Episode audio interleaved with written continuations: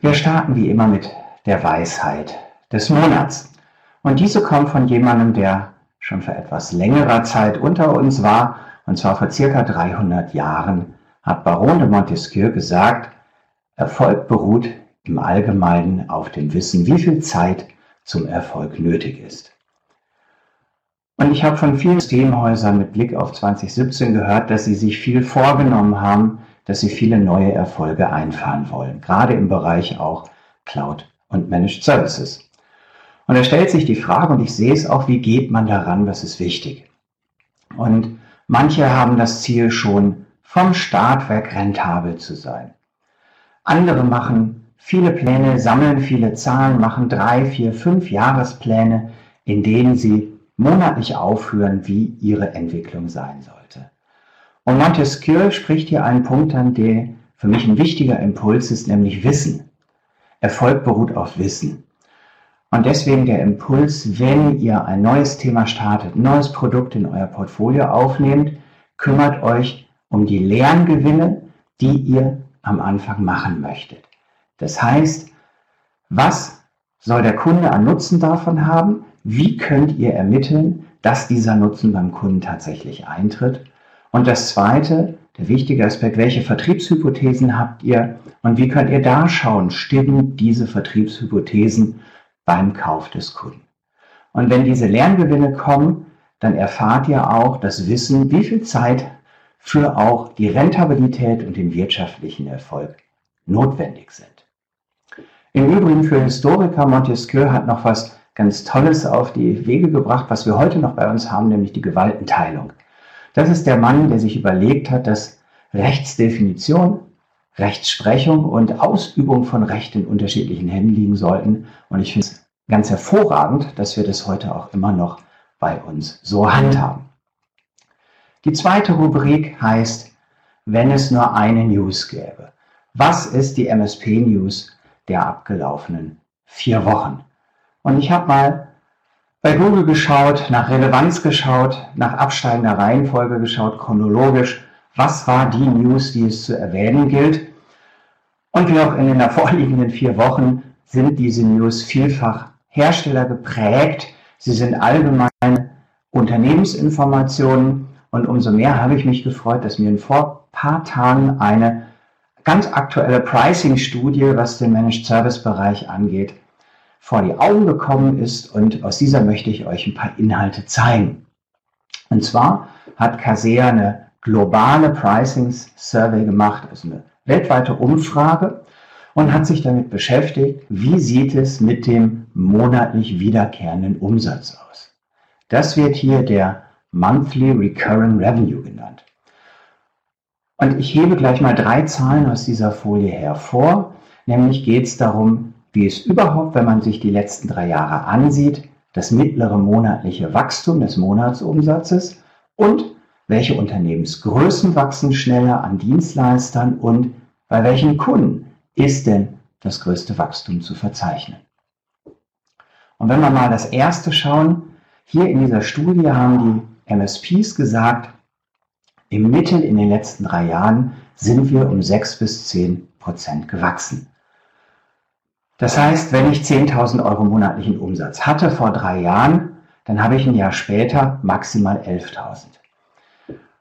Und ich spreche mit vielen Systemhäusern hier bei uns im Markt in Deutschland und ich muss sagen, den Wert finde ich zu niedrig. Ich höre Zahlen, dass Systemhäuser ihre Monatsumsätze um 20 Prozent, um 25 Prozent steigern wollen. Und wenn nach hinten geschaut wird, wie ist die Entwicklung der letzten Jahre, dann habe ich bei uns im Markt auch nicht festgestellt, dass es 6 bis 10 Prozent sind. Und ich hoffe, alle, die hier zuhören, haben auch ein höheres Wachstum als 6 bis 10 Prozent. Die zweite Frage ist, welche MSPs wachsen denn am schnellsten? Welche Unternehmensgrößen an MSPs? Und hier ist in der Umfrage rausgekommen, dass die MSPs mit weniger als zehn Mitarbeitern am schnellsten gewachsen sind in den letzten drei Jahren. Das kann ich wiederum gut nachvollziehen, denn der Druck durch Standardisierung, durch Automatisierung mit der bestehenden Mannschaft, dem bestehenden Team maximal viel Erfolg zu erreichen, der ist sicherlich bei den Unternehmen mit weniger Mitarbeitern höher, als wenn ich 50 Mitarbeiter habe. Das kann ich gut nachvollziehen. auch den dritten von drei Punkten, nämlich die Frage, bei welchen Kundengrößen ist denn das größte monatliche Wachstum erreicht worden? Und hier sagt die Studie weltweit 1 bis 25 Seats. Und diese Kunden, die vielfach ja keine IT haben, die einen höheren Bedarf an standardisierter Leistung auch annehmen, das sind in der Tat weltweit die Kundengrößen, die das höchste monatliche Wachstum haben. Wenn ihr Interesse an dieser Studie habt, könnt ihr mir gerne Bescheid sagen. Ich habe es mir runtergeladen. Einfach in den Chat schreiben, da sende ich euch das gerne zu. Eine gute Nachricht noch für Dienstleister. Ein Artikel in der Wirtschaftswoche. Die Last in den internen IT-Abteilungen hat in den letzten zwei Jahren um ein Drittel zugenommen. Da die Abteilungen, die interne IT-Abteilung vermutlich nicht personell um ein drittes gewachsen sind, steckt hier ein großes Potenzial für uns Dienstleister. Und die IT-Abteilungen sagen, die Ursache dafür ist, dass die Infrastruktur immer komplexer wird. Das wird aus Dienstleister-Sicht sicherlich in den nächsten Jahren nicht anders werden und dass immer mehr Softwarelösungen zu betreuen sind. Also die internen IT-Abteilungen haben auch ihre ganz eigenen Problemstellungen und empfinden die Arbeitslast als immer mehr gestiegen.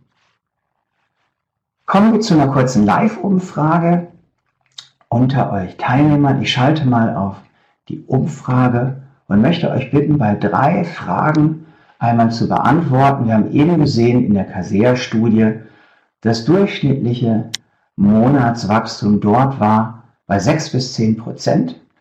Und schaut bitte mal auf die drei Fragen und sagt, mit wem arbeitet ihr aktuell schon wo ist denn euer mittleres monatliches Wachstum?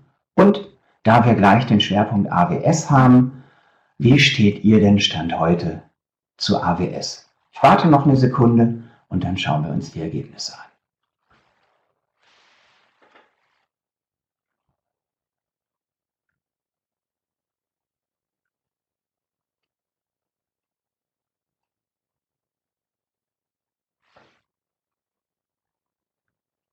So, dann haben jetzt so gut wie alle abgestimmt. Ich beende die Umfragen und zeige mal die Ergebnisse an.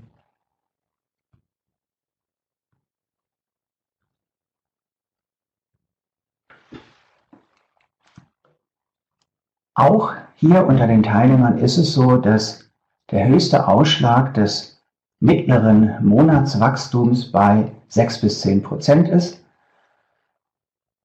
und es einige gibt, die auch bei 16 und bei 20 Prozent sind. Welche Cloud-Dienste setzt du aktuell ein? Hier gibt es einen Schwerpunkt einerseits bei Microsoft und auch, wie wir hier sehen, viele, die ein eigenes Rechenzentrum einsetzen. Und die Sicht auf AWS, da wir gleich noch ein bisschen über AWS sprechen, finde ich es gut, dass es keiner jetzt als große Gefahr gesehen hat, ähm, sondern hier überlegt wird, ob AWS eingesetzt wird oder teilweise auch schon angefangen wurde und man das operativ im Einsatz hat. Wunderbar, vielen Dank fürs Mitmachen bei der Umfrage. Kommen wir wieder zu den Folien. Ich blicke im MSP Insights auch immer auf ein Event, bei dem ich dabei bin. Vor vier Wochen war es die Cloud Expo Europe in Frankfurt und diesmal bin ich nicht in meinem Bulli unterwegs gewesen, sondern war online bei einer Veranstaltung und zwar bei der Re-Event Veranstaltung von Amazon. Ihr seht hier schon, dass es mächtig, mächtig beeindruckend war, was man da live und online verfolgen konnte. Ähm, der AWS-CEO Andy Jesse hat 32.000 Besucher begrüßt. Das ist schon mal enorm betrachtlich und er ist auch sehr stolz auf die Entwicklung der Zahlen bei AWS und die kamen relativ schnell. Ihr seht es hier, 13 Jahre dann ist in den letzten zwölf Monaten der Umsatz bei AWS gewesen und damit hat AWS ein Wachstum von 55 Prozent erzielt. Das ist sehr, sehr, sehr beachtlich. Und dieses Wachstum ist nicht nur bei Konzernen, sondern auch bei Mittelständlern erfolgt. Und eine Basis dieses Wachstums ist, was Amazon an Portfolio und an Leistungen anbietet. Und hier mal, sie sind dann recht weit auch in die Technik gegangen in der Vorstellung. Das war also keine, keine Las Vegas Show, die dort gezeigt wurde. Und hier hat Amazon mal aufgeführt, zum Beispiel, dass sie pro Jahr 1000 neue Features launchen. Und im Bereich Compute, also das, was man an Rechenleistung dort bekommen kann, haben sie eigene Server, die für grafisch intensive Rechenleistungen angeboten werden. Sie haben eigene Serverkonstrukte für Streamingdienste. Sie haben für Anforderungen mit viel I.O., Datenverkehr, eigene Server aufgebaut. Also das ist nicht ein Server, wo man mal ein Gigabyte angibt und noch entsprechende andere Konfigurationen, sondern sie gehen sehr spezifisch in die Anforderungen, die der Anwender hat. Und natürlich haben sie auch ein paar ja, ihrer Kernreferenzen und Anwender gezeigt. Und einer, der da war, war McDonald's. Und ich finde diesen Satz so wunderbar, Modern and Progressive Burger Company. Ähm, finde ich ganz großartig, dass McDonald's sich so darstellt und der CTO von McDonald's da war. Und was alles in diesem Ökosystem von Amazon verfügbar ist, in der Sicht 2 er ist auch ausgeführt und er hat zum Beispiel gezeigt, dass links oben sieht man sie Netzwerkfunktionalitäten von Amazon in Anspruch nehmen. Es gibt Regionen, Availability Zones, ähm, den Zugriff der Devices außerhalb über Dienste steuern, den Datenverkehr in diesen Zonen mit speziellen Diensten steuern. Also das ganze Networking kommt aus dem Amazon-Kontext die Rechenleistung selbst natürlich auch, mit auch ähm, Identity Access Management Services und ähnlichem, die McDonald's da nutzt. Rechts oben natürlich für so eine Company auch wichtig die Datenanalyse-Funktionalitäten und selbstverständlich auch der reine Compute- und Storage-Bereich. Und der Mann hat ausgeführt, was ihre Zukunftsthemen sind bei McDonald's, what's next bei Amazon Web Services. Und dort soll es wir nennen mal die beiden unteren Dinge, um Microservices gehen. Das ist sowieso, glaube ich, im Cloud- und Managed Service-Kontext gerade ähm, eine Strategie, die immer sichtbarer wird, auch wenn die SOA, der SOA-Ansatz bestimmt schon 15 Jahre an ist. Ähm, heute heißt es Microservices und das bietet eben Amazon auch an und andere Public Cloud Provider in einzelnen Services mehr zu denken und diese zu automatisieren. Dann wird es nochmal technischer. Wir stellen ja auch einen Deutschen bei AWS. Das ist der Herr Vogel, das ist der CTO, den sieht man hier. Und ein letztes Beispiel da noch von der Re-Event. Der ist mal auf DDoS-Attacken eingegangen. Und ähm, diese sieben Schichten, die haben mich so ein bisschen an das schöne alte ISO-OSI-Modell erinnert, wo es um Transportschicht geht, Netzwerkschicht und hat mal aufgeführt, wir von Amazon, natürlich die von Amazon, haben sich genau angesehen, was passiert in den einzelnen Schichten bei einer DDoS-Attacke. Und die haben sich das nicht nur angesehen, sondern sie haben auch eine Lösung. Und zwar als neu hat er da mit großer Geste angezeigt, es gibt eine Forever sogar. Das heißt, für alle Lösungen, die auf Amazon laufen, sind die gegen AWS Shield geschützt. Die Jungs sind wirklich ziemlich fortschrittlich und tun einiges. Und ein bisschen Show zum Schluss gab es auch bei Amazon. Und zwar ist ja die Frage, wie kriegt man nun als Anwender seine Daten in die berühmte Public Cloud und auf einmal war ein großer LKW auf der Bühne. Dieser LKW heißt im Übrigen Snowball. Und Snowball hat eine gewisse Funktionalität, nämlich überführt Snowball bis zu maximal 100 Petabyte an Daten aus dem Kundenrechenzentrum zu AWS. Das ist ein Dienst, den man in Anspruch nehmen kann. Der Truck ist hinten entsprechend ausgestattet. Wahrscheinlich ist das alles währenddessen noch online und über Satellit verfügbar. Ist eine USV drin, wie auch immer. Also Snowball fällt vor, sammelt die ganzen Daten ein und da ist auch ein Dienst dahinter, dass diese Daten aus dem Truck ins Amazon Rechenzentrum überführt werden. Also kreativ auch mit Show-Effekt sind sie. Gestern hat der Wilfried Platten das als Abschluss eine Frage gestellt, die im Übrigen, da unten ist der Link, wer es nachlesen will, im Netz reich diskutiert wurde bei der IT Business. Was passiert eigentlich, wenn es Amazon nicht mehr gibt und diese AWS-Funktionalität? Ähm, bricht dann die ganze Wirtschaft zusammen, weil es so einen Monolithen gibt, jemand, der so viel des Marktes beherrscht, was passiert eigentlich, wenn er nicht mehr da ist?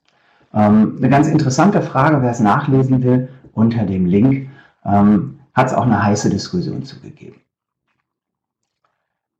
So, schnell auf den Punkt gebracht bedeutet, dass jetzt bitte der liebe Michael Hollmann zu mir kommt. Lieber Michael, bitte schalte dich doch mal mit Bild. Da ist er. Großartig. Hallo Michael. Dein Mikrofon sehe ich noch auf aus. Bitte schalte das auch mal an da oben. Hallo Michael. Hallo, grüß dich. Jetzt sollte es funktionieren. Hi. Sehr gut. Ich höre dich und ich gehe davon aus, alle anderen auch. Vielen Dank, dass du die Zeit dir nimmst, mit mir auch etwas über Amazon und über dein Unternehmen und dich zu sprechen. Wir kennen uns schon ein bisschen länger und haben schon diverse Themen in den letzten Jahren miteinander besprochen. Ähm, ich darf dich, Michael, und dein Unternehmen, wie auch alle anderen, die Gäste sind, mit dieser Folie vorstellen. Ein schöner Satz, Amazon, die hören wenigstens noch zu. Du hast das seinerzeit öffentlich auch mit anderen Herstellern verglichen. Das lasse ich jetzt hier aber weg, diesen direkten Vergleich, mit dem du den gezogen hattest.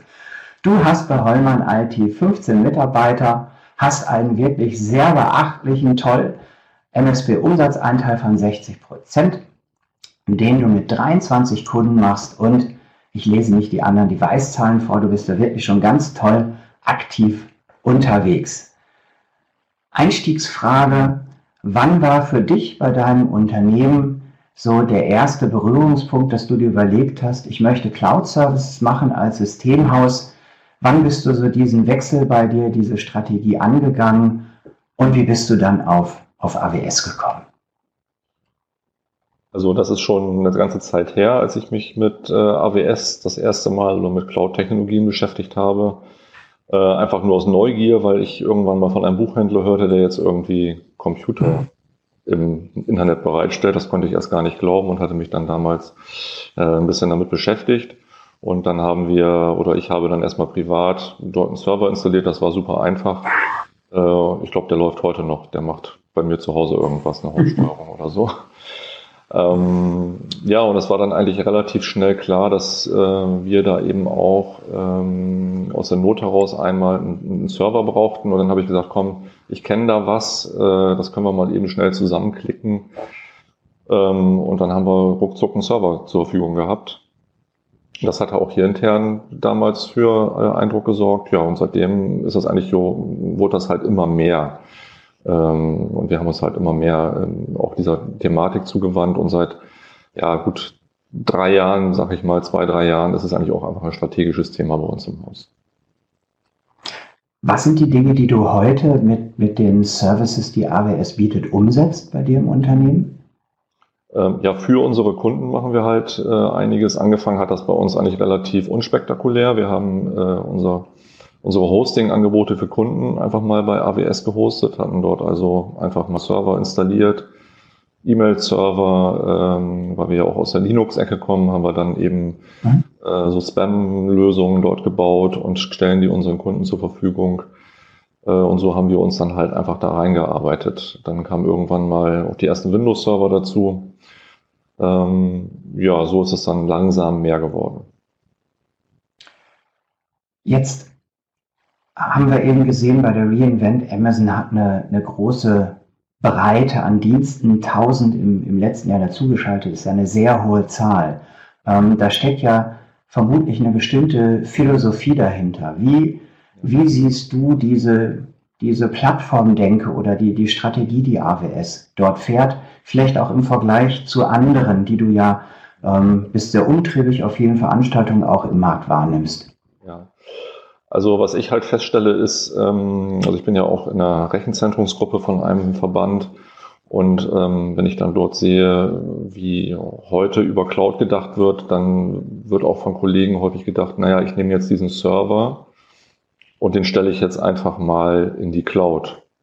Ja, also Windows 2016, den stelle ich jetzt nicht mehr on-premise bereit, also beim Kunden, sondern den installiere ich jetzt mal in der Cloud, ob das jetzt Azure ist oder AWS. Und dann betreibe ich den dort. Und dann denken die Kollegen, sie machen jetzt Cloud Computing. Mag sein, aber für mich ist das halt nur ein anderes Bereitstellungsmodell.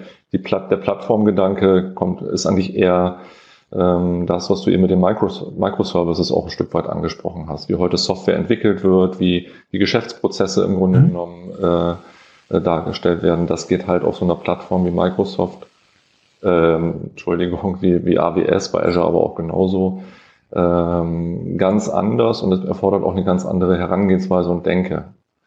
Ähm, von daher sehe ich das nicht als Hosting-Ersatz. Dort kann man sicherlich auch eine, einen Server hosten, sondern das ist eher, das sind einfach eher Services, die man dort nutzt und dann eben in bestehende Produkte äh, integriert. Also zum Beispiel ein Speicherdienst S3, den kennt glaube ich jeder, auch wenn man von AWS mhm. nichts gehört hat, da kann ich irgendwie Dateien abspeichern.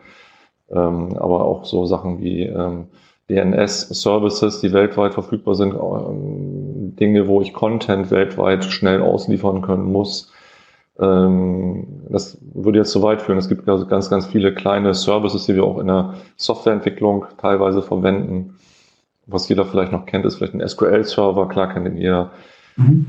Man holt sich dort einfach einen, äh, man stellt sich die Instanz zusammen, sagt halt Benutzername, Passwort, konfiguriert, ob man das georedundant haben möchte oder nicht und dann funktioniert das.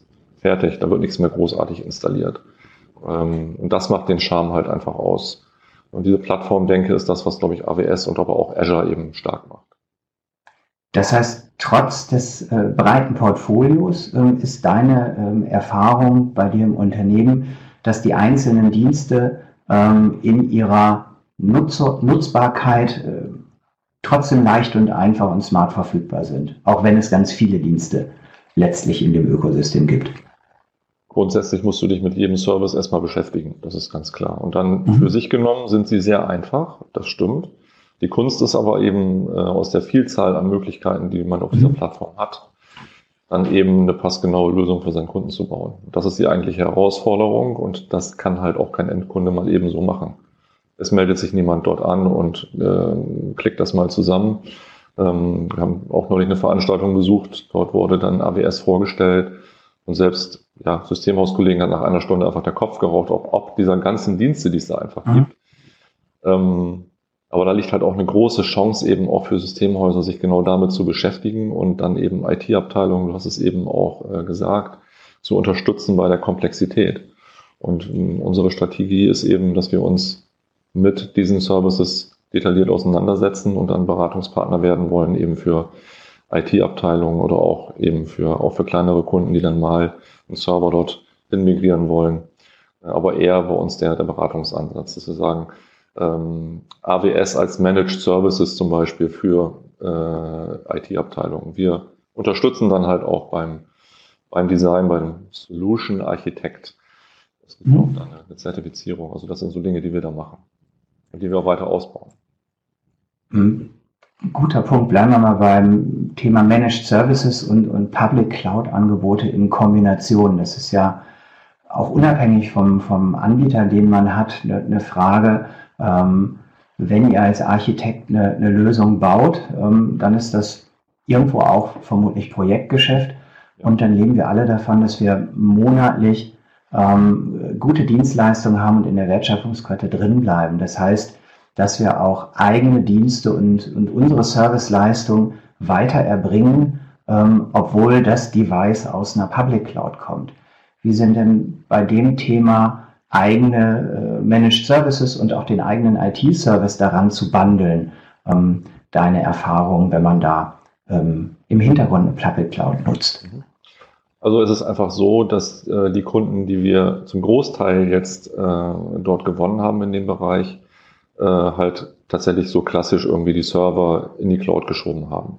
Ja, das heißt, da machen wir dann auch das normale Managed Service Geschäft weiter, was wir halt äh, jetzt auch on-premise kennen. Also wir machen dann Monitoring, wir machen dann halt eine Betreuung, wir patchen die Systeme. Äh, das funktioniert dort genauso wie eben on-premise oder eben auch im, im, eigenen Rechenzentrum, was wir auch haben. Ähm, spannend ist es dann halt tatsächlich, was passiert, wenn diese klassischen Bereitstellungsmodelle einfach nicht mehr da sind. Also wenn ich ein DATEV nur noch aus dem Rechenzentrum bekomme. Wenn ich ein ERP-System von SAP aus dem Rechenzentrum bekomme. Wenn ich meine, mein CRM-System bei Salesforce habe. Mhm. Ähm, was bleibt dann da über für uns als IT-Dienstleister? Naja, auch eine ganze Menge. Äh, denn letztlich müssen die Daten auch von links nach rechts kommen. Also ich muss halt irgendwie schauen, äh, wie kriege ich denn jetzt mein Office 365 an Datev angebunden? Wie funktioniert das eigentlich? Also das sind ja Multi-Cloud-Themen. Mhm. Ähm, da bin ich, muss ich ganz ehrlich sagen, auch noch nicht, äh, dass ich jetzt sage, ich habe jetzt das Konzept Managed Service, ähm, wie ich diese ganzen Dinge sozusagen administriere. Da mhm. sind wir auch noch im, im Meinungsbildungsprozess, aber ich bin mir ganz sicher, dass dort auch Geschäftsmodelle entstehen werden. Glaube ich auch, gerade wenn, was man ja auch wahrnimmt und hört, die, die Budgets in die Fachabteilung gehen, das nochmal zu ganz anderen Entscheidungen führen wird. Wir haben eine Studie gesehen, dass 50 Prozent der äh, IT-Leiter meinten, die zentrale IT-Abteilung gibt es in fünf Jahren nicht mehr, also sie selber in dieser Rolle. Ähm, das haben die IT-Leiter selber gesagt über sich, ähm, mittelständische deutsche IT-Leiter. Ähm, also wenn sich das aufteilt, wird es auch nicht nur technisch bedingt noch zu hybrideren und diesen Multiszenarien, die du gerade erwähnst, führen und nochmal zu, zu neuen Lösungen auch kommen. Ähm, kundenseitig. Vielleicht kurz, eine kurze Geschichte dazu, wenn ich das mal, ja. da mal kurz zwischenspringen darf.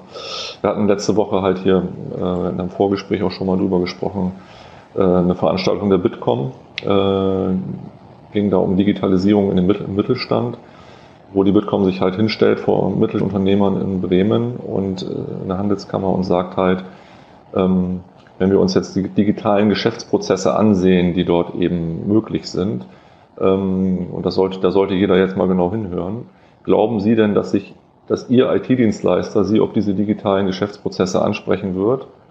Mhm. Oder äh, ist das überhaupt Ihr Ansprechpartner für moderne Cloud-Technologien? Ähm, und da hat man halt im Auditorium schon gemerkt, dass da ein heftiges Kopfschütteln war. Das gleiche bezieht sich auf die eigene IT-Abteilung. Glauben Sie denn, dass Ihr IT-Leiter Ihnen vorstellen wird, vorschlagen wird, mhm. die Prozesse, die Geschäftsprozesse äh, jetzt mal ganz neu zu denken und mal alle Server und die Landschaft mal rauszuwerfen und mal ganz andere äh, Modelle durchzudenken? Und da war man sich relativ schnell im Auditorium klar, dass von den Systemhäusern und auch von den IT-Abteilungen diese Impulse nicht kommen werden. Und darüber sollte man halt auch mal nachdenken, sein, über seine eigene Außendarstellung, ob man denn da als Berater wirklich auch wahrgenommen wird oder ob man immer noch in dem, ja, ich will nicht sagen MSP, aber in dem, in dem alten Kistenschieber-Systemhausgeschäftmodell gefangen ist und gar nicht als Berater für moderne Innovationstechnologien IT gesehen wird. Ja, und da, äh, das fand ich schon sehr bemerkenswert, diese Aussage. Äh, und wo ich auch uns hinterfragen muss, wie sieht eigentlich unsere Außendarstellung aus? Gehen wir mit dem Thema wirklich offensiv nach draußen? Und um deine letzte Frage noch zu beantworten, was kann da gemanagt sein, ist mir eben spontan eingefallen, warum kann ich nicht einen managed Geschäftsprozess haben, den ich digital abbilde, wo ich halt gemanagte Geschäftsprozesse ähm, dann einfach an meine Unternehmen verkaufe und die Technik dahinter, genau wie heute auch, mir überlasse.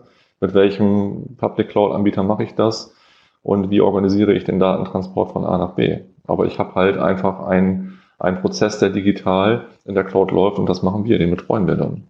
Und ich glaube, das kann ein Zukunftsmodell sein. Absolut, dann ähm, werden auch die technischen Zahlen näher mit den tatsächlichen Business-Nutzen-Zahlen des Kunden verknüpft. Und ähm, je enger man am, am Geschäftserfolg, am, an der Wertschöpfung des Kunden dran ist und ähm, die 99,8595, wie auch immer Prozent nicht nur für sich dastehen, sondern man weiß, warum das gut ist für den Kunden und was der Erfolg da, dahinter ist, ähm, umso mehr ist auch die, die eigene Wahrnehmung ähm, angehoben. Eine Frage noch äh, Richtung Kunde. Ähm, deine Kunden wissen ja, ähm, vermute ich jetzt, dass ähm, AWS bei euch dahinter liegt. Kam da mal ein Feedback, warum jetzt Heumann IT äh, diesen Buch, diesen, auf diesen Buchladen zugegangen ist, äh, um sie zu hosten?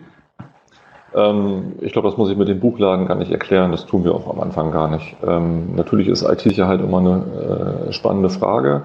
Wir haben halt auch äh, tatsächlich ein zweigeteiltes Kundenklientel. Das ist halt nach wie vor das Thema IT-Sicherheit immer ein Thema. Amazon äh, als US-amerikanischer Konzern immer ein Thema.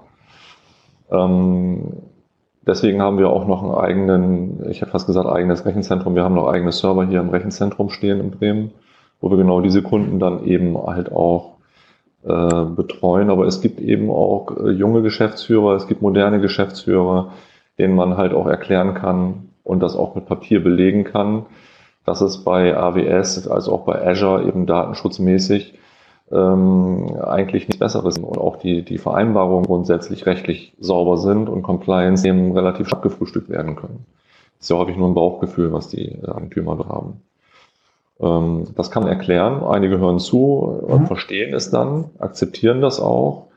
Ähm, wenn man sich überlegt, dass Microsoft, ich nehme jetzt mal bewusst Microsoft in den letzten Jahren, ich glaube, 13 Milliarden US-Dollar in Rechenzentren investiert hat und in IT-Sicherheit investiert hat, genauso wie Amazon, die noch viel, viel mehr, dann muss man sich ja ernsthaft die Frage stellen, ähm, ob die jetzt so viel Fehler machen beim Bau eines Rechenzentrums und ob das vielleicht stabiler läuft als das, was Kunden aufbauen können oder was wir als Systemhaus hier in Bremen bei aller Liebe zum Detail hinkriegen. Ich glaube, dass die einfach besser sind. Ich denke auch technisch ähm, ähm werden die einen Vorsprung haben. Dann gibt es auch den organisatorischen Aus Aspekt ähm, des Handlings der, der, der Prozesse, der Zertifizierung. Ähm, guter Bekannter von mir ist äh, bei Google relativ hoch in London und wenn der mal so beschreibt, was man da tun muss, um irgendwo hinzukommen, der hat da null Chance, auch wenn der Direktor auf seiner Karte hat, äh, auch nur annähernd an irgendetwas ranzukommen. Ähm, also sowohl auf der organisatorischen wie auch auf der rein technischen Seite ähm, setzen die ihre, ihre Einnahmen und ihre Gewinne schon gut ein. Nutzen wir das mal für einen Ausblick noch. Ähm, es gibt ja, wir hatten eben in der Umfrage gesehen, dass auch ähm, einige Zuhörer hier ähm, eigene Rechenzentren haben. Jetzt gibt es mehrere Public Cloud Anbieter. Es gibt den Aspekt ähm, ISO-Zertifizierung, deutsches Rechenzentrum, daher ja auch einige, auch mittelständische Systemhäuser mit einem eigenen Rechenzentrum. Ähm, wenn wir mal ein bisschen nach vorne gehen, kann man da eine Tendenz sagen? Wird das wirklich passieren, dass die Kleinen in, in fünf, acht Jahren ähm, es sich für Mittelständler, auch für die, die heute damit erfolgreich sind, ähm, aufgrund der wachsenden Komplexität vielleicht nicht mehr lohnen wird, eigene Rechenzentren zu betreiben? Oder ähm, kann das auch die richtige Strategie sein? Wie schätzt du es ein, wo der Trend hingehen wird? Also meine Einschätzung nach ist eigentlich die, die auch Amazon hat, äh, die auch die Großen haben. Du hast vielleicht auf der AWS-Veranstaltung auch das Wort oder den Begriff Economy of Scale gehört. Machen die jedes Mal. Ähm, und zwar ist das, sind das die Kosten für einen weiteren Rechner, den die dort im Rechenzentrum äh, aufwenden müssen, also die Grenzkosten. Äh, und die sind so dermaßen gering, mhm dass sich das für einen Mittelständler oder auch für ein Systemhaus mittelfristig aus meiner Sicht überhaupt nicht mehr lohnt, solange er Commodity anbietet. Also wenn er nur ein Hosting anbietet eines Servers oder ein E-Mail-Postfach anbietet. Ähm, das wird nicht funktionieren. Es ist wichtig, dass man sich dort seine Nische sucht und dann eben äh, eine bestimmte Applikation hostet, sich dort spezialisiert, der sich auf eine bestimmte Branche meinetwegen spezialisiert. Du kennst das auch, Olaf, Stichwort EKS, also engpasskonzentrierte Strategie. Äh, das kann erfolgreich sein, indem ich mich halt mhm. abwende von Commodity und dem Großen. Das machen die Großen nämlich besser, das lohnt sich für die nicht. Also Standardprodukte. Jeder muss für sich halt seine Nische finden. Noch funktioniert das, noch ist das Wissen bei den Kunden nicht da, eine hohe Preis, Intransparenz ist da, aber ich denke, das wird immer mehr vergleichbar werden mhm. und das wird sehr, sehr schnell gehen, dass Kunden dann eben nicht mehr bereit sind, für ein, äh, eine Bereitstellungsgebühr für einen Server von 1000 Euro zu verlangen, wie es halt teilweise einige äh, Kollegen halt auch noch machen, wie wir das teilweise auch noch durchsetzen können. Das wird aber eben einfach nicht mehr lange funktionieren. Von daher, Spezialisierung ist angesagt, dann kann es funktionieren. Ansonsten denke ich mal, wird man äh, mittelfristig da keine Chance haben. Ich danke dir. Ich leite mal die Fragerunde auch für die Teilnehmer ein, die gerne in den Chat unten ihre Fragen an Michael Hollmann zu Hollmann IT oder auch zum Thema AWS gerne eingeben können. Ähm, eine Frage an der Stelle von mir, ähm, im Ausblick auch, was, was Hollmann IT und dich angeht, ähm, gibt es da für die nächsten 12, 24 Monate bestimmte Themen, ähm, von denen du jetzt schon sagen kannst, die haben wir uns vorgenommen, das wollen wir in diesem Jahr 2017 auf jeden Fall erreichen? 100% Kundenzufriedenheit wäre toll. Okay, super. ich drücke dir die Daumen. Das wird uns genauso wenig gelingen wie jedem anderen Kollegen. Ähm, ja, wir haben tatsächlich nach wie vor, äh, also wir möchten halt weiter äh, weg von dem klassischen Systemhausgeschäft wirklich mehr Richtung Consulting, Beratungsdienstleistungen im Cloud-Umfeld gehen. Also wir wollen Unternehmen begleiten, ihre Prozesse, vor allem ihre Geschäftsprozesse zu digitalisieren und vielleicht auch mal anders zu denken. Da gibt es viele Herausforderungen zu lösen, auch bei den Mitarbeitern, die wir haben, die mitzunehmen auf die Reise. Äh, aber auch selber, wir müssen halt so unheimlich viel lernen und wir suchen da halt auch noch unsere Spezialisierung äh, im Bereich Cloud, weil du kannst da auch nicht alles anbieten, sonst bist du nicht, sonst kannst du dich da auch nicht abheben. Ähm, das Schärfen der Strategie für 2017 und weiteres ja, Verbessern von, von Cloud-Lösungen. Äh, das ist das, was wir uns eigentlich auf die Fahne geschrieben haben. Neben vielen anderen internen Themen, Organisations- und Ablauforganisationen, aber das passt jetzt nicht so gut zu MSP. Ja, der kontinuierliche Verbesserungsprozess, der, ähm, der ist bei uns allen aktiv. Michael, vielen, vielen Dank für deine Zeit und für die spannenden Informationen und ich wünsche dir natürlich maximal zufriedene Kunden und dass dir auch die strategische Schärfung, ich bin ganz zuversichtlich, dass sie dir gelingen wird. Toi, toi, toi für die Zukunft und ich freue mich, dass wir uns bestimmt auch in diesem Jahr on oder offline sehr gerne nochmal über den Weg laufen. Michael, ich danke dir. Mach's gut. Tschüss. Dann. Ciao. So, kommen wir zum Schluss von MSP Insights auf den Ausblick. Und im, im Sinne schnell auf den Punkt gebracht, darf ich noch auf möchte ich noch auf drei Veranstaltungstipps hinweisen. Ende April, 28. und 29. April gibt es das erste Managed Service Bootcamp, bei dem tolle Sprecher da sind und für Mitarbeiter von Systemhäusern, IT-Unternehmen das Thema Managed Service rundum als Motivationskick ähm, informativ aufgeladen wird. Was ist es überhaupt als Konzept? Wie wird es vertrieblich kommuniziert? Ich freue mich, dass Philipp Semmelroth dabei ist, darüber sprechen wird.